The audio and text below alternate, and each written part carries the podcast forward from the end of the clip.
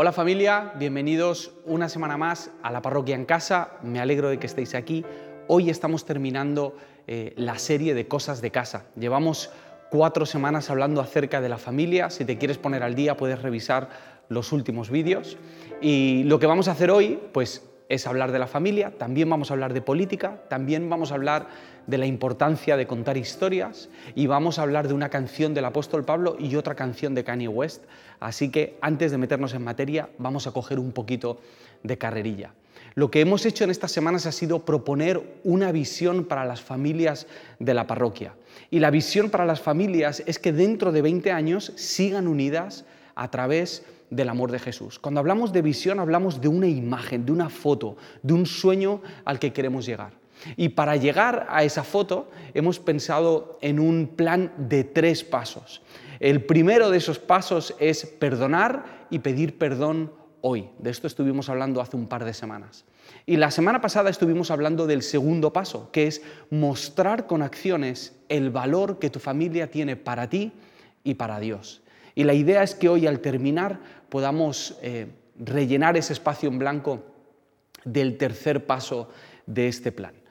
¿Por qué hemos escogido esta visión de estar unidos de aquí a 20 años? Bueno, hay motivos bíblicos y hay motivos teológicos para esto, eh, pero por si acaso no eres creyente, me gustaría hablar de un motivo en el que creo que la mayoría vamos a estar de acuerdo.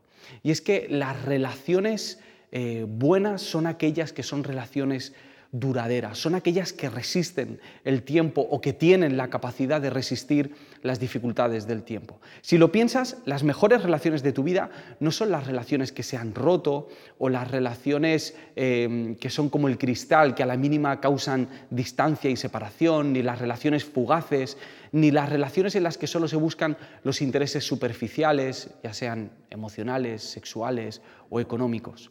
Las relaciones importantes de nuestra vida eh, son las que son saludables y resistentes, las que perduran en el tiempo, las que, por decirlo de algún modo, pasan el control de calidad. Por eso, tu mejor amigo o tu mejor amiga no es la persona que conociste ayer.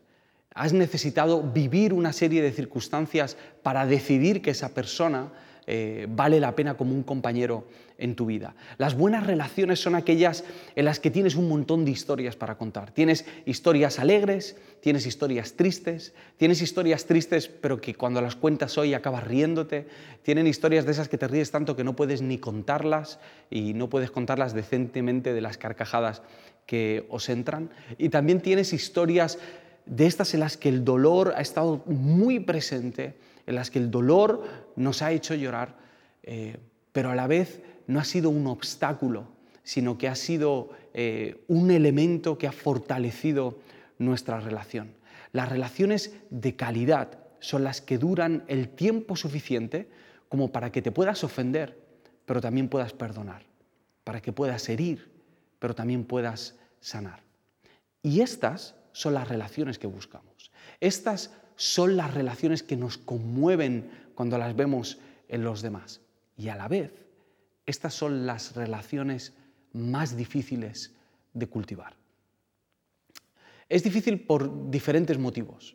Primero por motivos internos, eh, por nuestro egoísmo, por nuestra pereza, por el sacrificio que sabemos que conlleva poder cuidar una relación de este tipo, por la incomodidad. Pero también hay enemigos externos.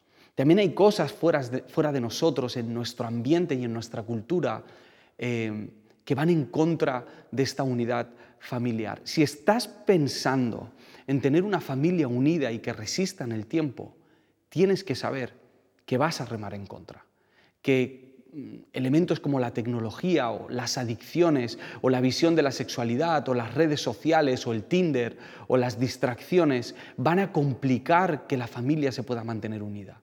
Y hoy en día en nuestra cultura eh, la unidad no es una prioridad. Lo que va sobre todas las cosas antes es el placer, es la búsqueda del placer. Y hemos llevado esa búsqueda a nuestras relaciones y hemos convertido a nuestros compañeros, a nuestros amigos, a nuestras parejas en herramientas de placer inmediato. Convertimos al prójimo en objetos que si no nos satisfacen, Y si no lo hacen rápido, no tienen razón de ser. Por lo tanto, romper relaciones, divorciarse, irse de casa, pegar un portazo, dejar de hablarse, no ir a las cenas familiares, se ha convertido en una de las primeras, entre comillas, soluciones que le damos a esas tensiones que tenemos en la familia. Además, eh, hay ciertas eh, ideas políticas eh, que encontramos en la propaganda, en la publicidad, en las series, en el arte, incluso en el cristianismo barato, que sin querer queriendo también complican la unidad de la familia que quiere resistir en el tiempo. Y para esto no tenemos que pensar en las políticas de hoy, ¿vale? Que casi siempre pensamos ¿no? en las ideas de hoy. Esto lleva pasando siglos. Según muchos expertos, la revolución industrial, algo que ocurrió en el siglo XVII, eh, ha sido uno de los grandes causantes del desplome de la familia y de las pequeñas comunidades.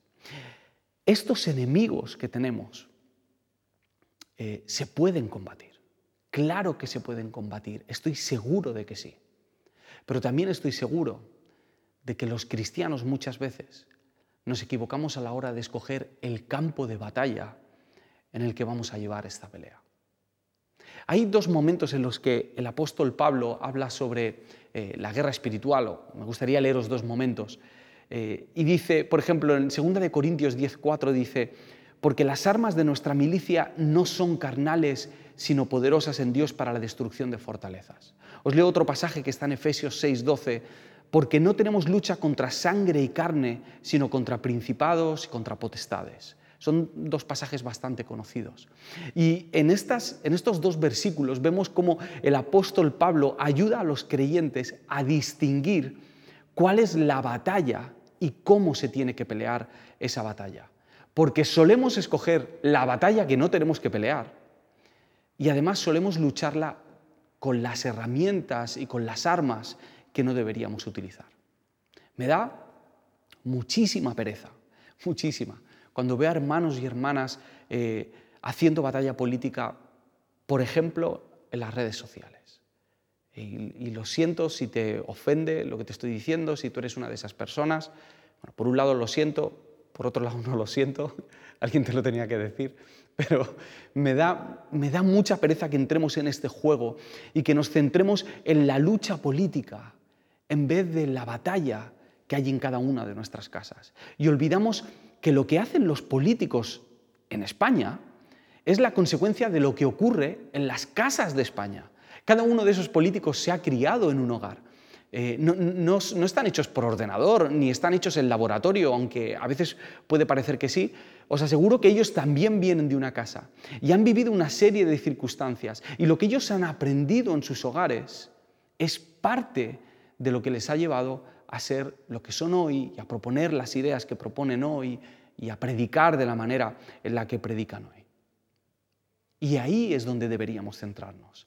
Y el efecto que esas políticas o que la cultura tenga en nuestro hogar, en nuestro esposo, esposa, en nuestros hijos, en nuestros padres, hermanos, va a depender en gran manera de que nos centremos en trabajar en nuestra familia, en servir a nuestra familia, en amar a nuestra familia, cuidar, formar, discipular y dejar un legado en nuestra familia. Lance Kinser o eh, la verdad que no sé cómo se pronuncia, es un político de Estados Unidos, es conservador y lleva muchos años eh, eh, defendiendo eh, los derechos de libertad religiosa y algunos eh, derechos y valores eh, de la familia. Y después de muchos años metido en, ese ajo y peleando a nivel político, eh, ha llegado a la siguiente conclusión. Me gustaría leeros esto. Dice, cuando entras en la política por vocación, es fácil autoconvencerse de que, lo haces en cada, de que lo que haces en cada legislatura es fundamental para el reino.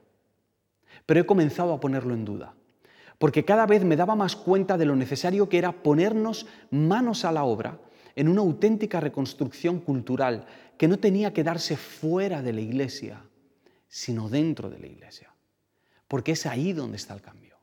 es en nuestras iglesias, es en nuestras comunidades y sobre todo es en nuestros hogares. Eh, puede que para muchos, eh, al hacer una lectura de, lo que estamos viviendo hoy en día, eh, nos echemos las manos en la cabeza y digamos, pero madre mía, ¿no? que, que nunca el mundo ha estado tan mal, qué depravación, que, bueno, la verdad es que no lo sé, puede ser que sí, pero no pensemos que las cosas antes eran muchísimo mejores.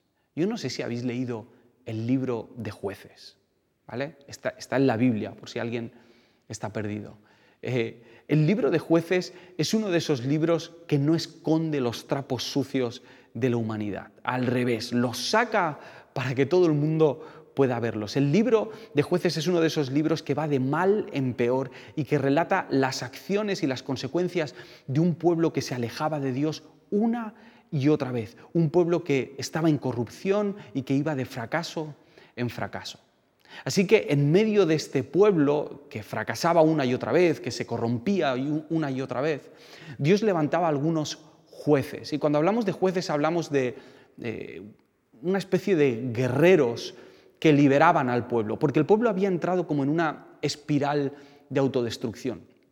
Lo que ocurría era que eh, pecaban, entonces había algún pueblo que en consecuencia de su pecado les acababa oprimiendo, ellos se arrepentían, después de este arrepentimiento entonces Dios mandaba un juez para que pudiese liberarles, ellos llegaban a un estado de paz después de esa liberación para volver otra vez a pecar, a ser oprimidos, a arrepentirse, a tener un juez, a tener paz y volver a pecar, y así una y otra vez. En medio de, esta historia encontramos jueces como Otoniel, como Débora, como Gedeón. En Gedeón ya se empieza a ver algunos puntos de idolatría bastante importantes. Eh, la historia de Jefté, de un hombre que sacrifica a su propia hija. Eh, la historia de Sansón, que la leímos hace un par de semanas, un hombre eh, fuerte por fuera, pero muy débil de, carácter y con una sed de venganza peligrosísima. y el libro de jueces termina es una catástrofe. Termina con, un grupo de delincuentes quemando una ciudad entera y luego con un capítulo que, que, no sé ni por dónde pillarlo, con una violación, con una mujer descuartizada, con el exterminio de una tribu de Israel. Es durísimo ese final. Y el último versículo del libro de jueces dice, en estos días no había rey en Israel y cada uno hacía lo que bien le parecía. Cada uno hacía lo que bien le parecía. Esta frase perfectamente podría definir nuestra época. ¿Cómo hemos llegado hasta aquí? O más importante aún, ¿cómo llegaron ellos?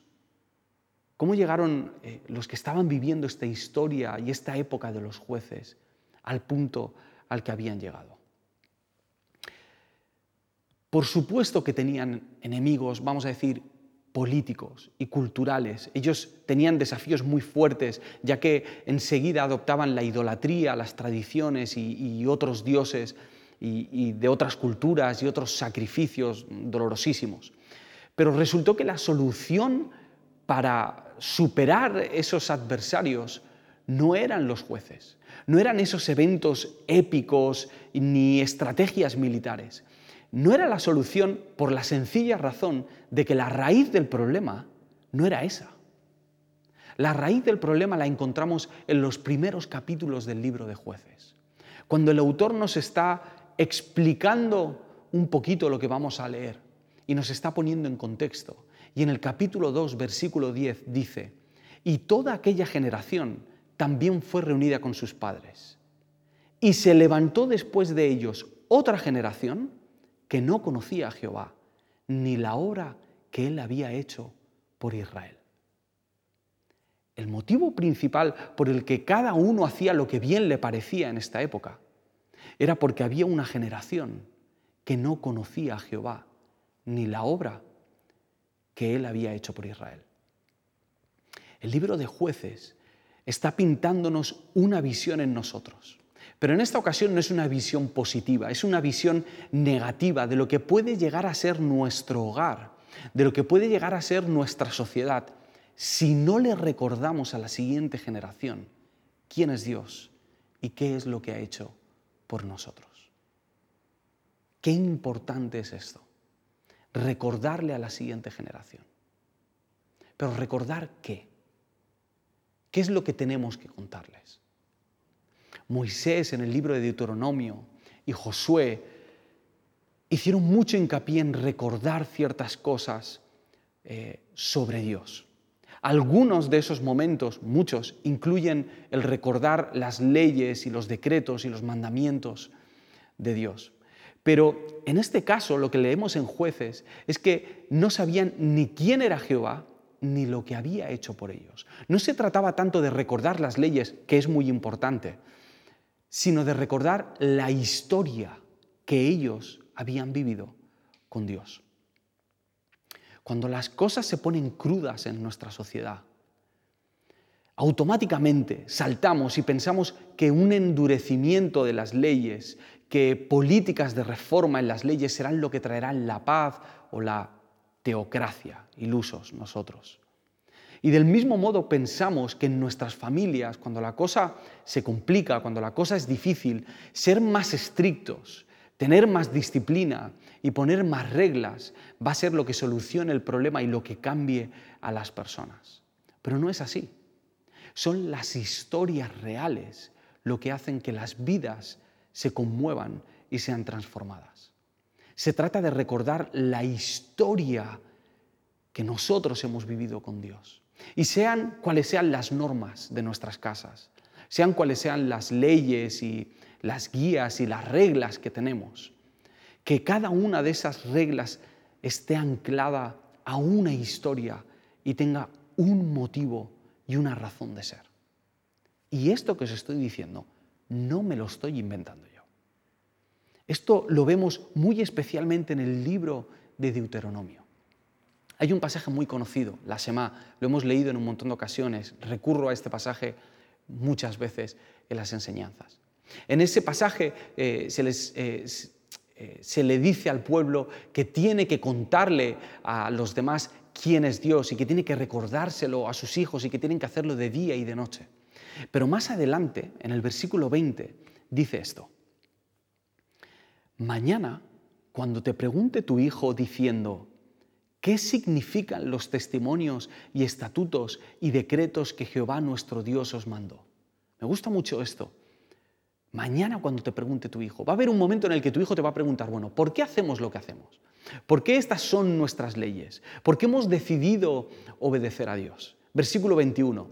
Entonces le dirás a tu hijo, cállate y obedece. No, eso no es lo que pone, lo sabes, ¿no? Me lo has notado en la cara. Eso no es lo que pone en el pasaje. Es muchas veces lo que respondemos, pero no es lo que pone en el pasaje. Entonces dirás a tu hijo, nosotros éramos siervos de Faraón en Egipto y Jehová nos sacó de Egipto con mano poderosa. Jehová hizo señales y milagros grandes y terribles en Egipto sobre Faraón y sobre toda su casa delante de nuestros ojos. Y nos sacó de allá para traernos y darnos la tierra que juró a nuestros padres. Y nos mandó Jehová que cumplamos todos estos estatutos y que temamos a Jehová nuestro Dios para que nos vaya bien todos los días y para que nos conserve la vida como hasta hoy. Y tendremos justicia cuando cuidemos de poner por obra todos estos mandamientos delante de Jehová nuestro Dios como Él nos ha mandado. Fijaos qué bonito esto. Cuando tus hijos te pregunten, no les digas que obedezcan y punto. Cuéntales la historia que Dios ha vivido contigo. Contadle a la siguiente generación la historia. Esa historia incluye leyes, esa historia incluye mandamientos, por supuesto pero anclar esos mandamientos a una narrativa, a un porqué, a una experiencia personal en la que has sido liberado. Es indispensable si queremos que nuestra familia sobreviva y se mantenga unida. Nosotros tenemos una ventaja y es que conocemos a Jesús. Sabemos quién es Dios y qué ha hecho por nosotros. Se podría decir que con más conocimiento que el pueblo de Israel en este momento de la historia del que hemos estado hablando. Nosotros sabemos hasta dónde llega el amor de Dios, hasta el punto de sacrificarse y entregarse por nosotros. La historia que nosotros podemos contar es más completa. El apóstol Pablo escribió una canción que la podemos leer en Filipenses 2. La tradición llama a esta canción eh, Carmen Christi. Y en esta canción el apóstol Pablo nos cuenta lo que Dios ha hecho por nosotros. Dice, versículo 5, haya pues en vosotros este sentir que hubo también en Cristo Jesús, el cual siendo en forma de Dios no estimó el ser igual a Dios como cosa a que aferrarse, sino que se despojó a sí mismo tomando forma de siervo, hecho semejante a los hombres, y estando en la condición de hombre, se humilló a sí mismo, haciéndose obediente hasta la muerte y muerte de cruz. Por lo cual Dios también le exaltó hasta lo sumo y le dio un nombre que es sobre todo nombre, para que en el nombre de Jesús se doble toda rodilla de los que están en los cielos y en la tierra y debajo de la tierra, y toda lengua confiese que Jesucristo es el Señor, para gloria de Dios Padre. Esta canción de Pablo nos está contando lo que Dios ha hecho por nosotros, hasta qué punto ha llegado su amor, de despojarse de su trono, de su condición para ser uno de nosotros y liberarnos. Esta es la historia que debemos contar. Esta es la historia de quién es Dios, de qué ha hecho por nosotros y de cómo debemos responder nosotros al saber que está sentado en el trono y que un día toda rodilla se va a doblar delante de él. La pregunta ahora es, ¿qué ha hecho por ti? De manera específica. Porque esa es la historia que va a calar en tu hogar. ¿De qué te ha salvado Dios? ¿Cómo te ha transformado? De qué te salva cada día, cómo vives el camino cada día con Jesús y cómo se lo cuentas a los tuyos, cómo le cuentas a tu familia las consecuencias de tus errores, las luchas con tus tentaciones, cómo le cuentas los buenos y los grandes frutos de haber obedecido a Dios, cómo les transmites la admiración y la adoración que sientes hacia lo que Dios ha hecho por ti y cómo les hablas de su misericordia, cómo les hablas de su perdón. Vivimos en una época en la que las ideologías van y vienen, los, argumentos se caducan. Hay ideas por las que hace cinco años habían personas eh, eh, luchando como si se nos fuese la vida en ellas y hoy en día son peleas que pasan irrelevantes y que no han tenido mayor consecuencia. Los argumentos, las ideas, las doctrinas, las verdades, entre comillas, cambian constantemente pero lo que se mantienen son las historias, las historias reales, encarnadas, comprobadas de primera mano. Vivo muy agradecido, muy agradecido porque mi padre ha sido un pesado, contándome un millón de veces cómo el Señor le salvó, cómo el Señor le libró de la muerte cuando tenía seis años, cómo el Señor le llamó a venir a España, cómo le llamó a ser eh, discípulo de Jesús y a hacer discípulos. Me ha contado varias veces o muchas veces cómo conoció a Javier y a José predicando de puerta en puerta, cómo conoció a mi madre, cómo mi abuelo se convirtió cuando mi padre se sanó. Y por otro lado he escuchado las historias de mi madre, de cómo era ella cuando era pequeña, de su rebeldía y de sus travesuras, de cómo mi tío Paco les habló a ellos de quién era Jesús, de cómo mi abuelo y mi abuelo decidieron, mi abuelo y abuela decidieron seguir a Jesús, del primer día que fueron a la iglesia, del primer día que conoció a mi padre, de la locura de casarse con mi padre, de cómo el Señor les llamó a venir a Alcira y empezar a servir a Dios, de cómo el Señor le sanó de una trombosis eh, que la tuvo en cama durante semanas en el hospital. Todas esas historias son las que han moldeado las reglas de mi casa, las leyes de mi casa y sobre todo son las historias que nos han ayudado a conocer a Jesús. No se trata de hablarle a tus hijos eh, de la fe simplemente como para mantener una religión o como quien mantiene una empresa o una ideología política o unos valores o, como el que hereda un terreno que quiere que pase de generación en generación, sino de mantener la fe con el Dios vivo para que nuestros hijos conozcan a Dios y puedan experimentar la relación más profunda y más liberadora que un ser humano puede llegar a experimentar, para que puedan tener una relación de las buenas, de las que resisten en el tiempo, de las que son eternas. La visión para la familia, para las familias de la parroquia, es que dentro de 20 años sigan unidas a través del amor de Jesús. El primer paso del plan para conseguir esto es perdonar y pedir perdón hoy. El segundo es mostrar con acciones el valor que tu familia tiene para ti y para Dios. Y el tercero, que es de lo que hemos hablado hoy, es recuerda a tu familia tu historia con Dios y qué ha hecho por ti. Recuerda a tu familia tu historia con Dios y qué ha hecho por ti. A partir de mañana estará disponible una guía para la familia eh, en la que hemos preparado un material sobre comunicación para ayudaros a crear ambientes en vuestra casa para contar historias, para hablar de la historia de Jesús y para conocer juntos quién es Dios y qué ha hecho por nosotros. Y los maestros de promesas, los que, maestros y maestras que trabajan con vuestros hijos cada semana, eh, han hecho que este material eh, lo podáis disfrutar juntos y en familia. Han trabajado mucho para que podamos dar un pasito más durante esta semana como familia. No sabéis lo que oran por vosotros y por vuestros hijos. No sabéis la de tiempo que dedican eh, y la de sueño que les quita para poder serviros cada día mejor y la cantidad de tiempo que ocupáis en sus mentes. Así que os pido que los tengáis a ellos en oración, pero sobre todo que podáis aprovechar el material que va a estar disponible para esta parte del camino que estamos viviendo como familia.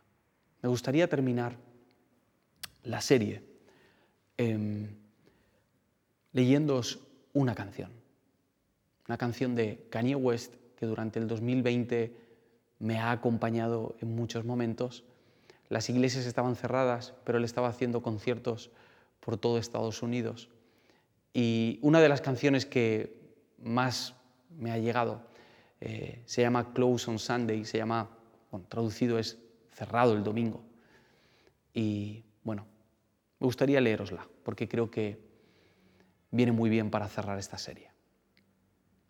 Cerrado el domingo, deja los selfies, deja a un lado el Instagram y reúne a tu familia. Agarraos de las manos y orad. Cuando tengas hijas, trata de mantenerlas a salvo. Ten cuidado con las víboras, no dejes que les adoctrinen. Cría a tus hijos, guárdalos en la fe. En las tentaciones asegúrate de que estén con los ojos bien abiertos. Sigue a Jesús, escucha y obedece. No vivas más por la cultura, ya no somos esclavos de nadie. Defiendo mi hogar aunque lo haga solo. Me inclino al rey en el trono. Mi vida es suya, ya no me pertenezco. Oro a Dios para que haga mi mano más fuerte. Ellos se lo pensarán dos veces antes de pisar en mi terreno. Tracé la línea, está escrito en la arena. Pruébame y verás que no estoy jugando. Ahora aléjate de mi familia, saca tus manos, tengo mis armas en la tierra de los espíritus. Conmigo Jezabel no tiene ninguna oportunidad, no tiene ninguna oportunidad. Y si me permitís, le añado al final, en el nombre de Jesús, amén. Que Dios os bendiga.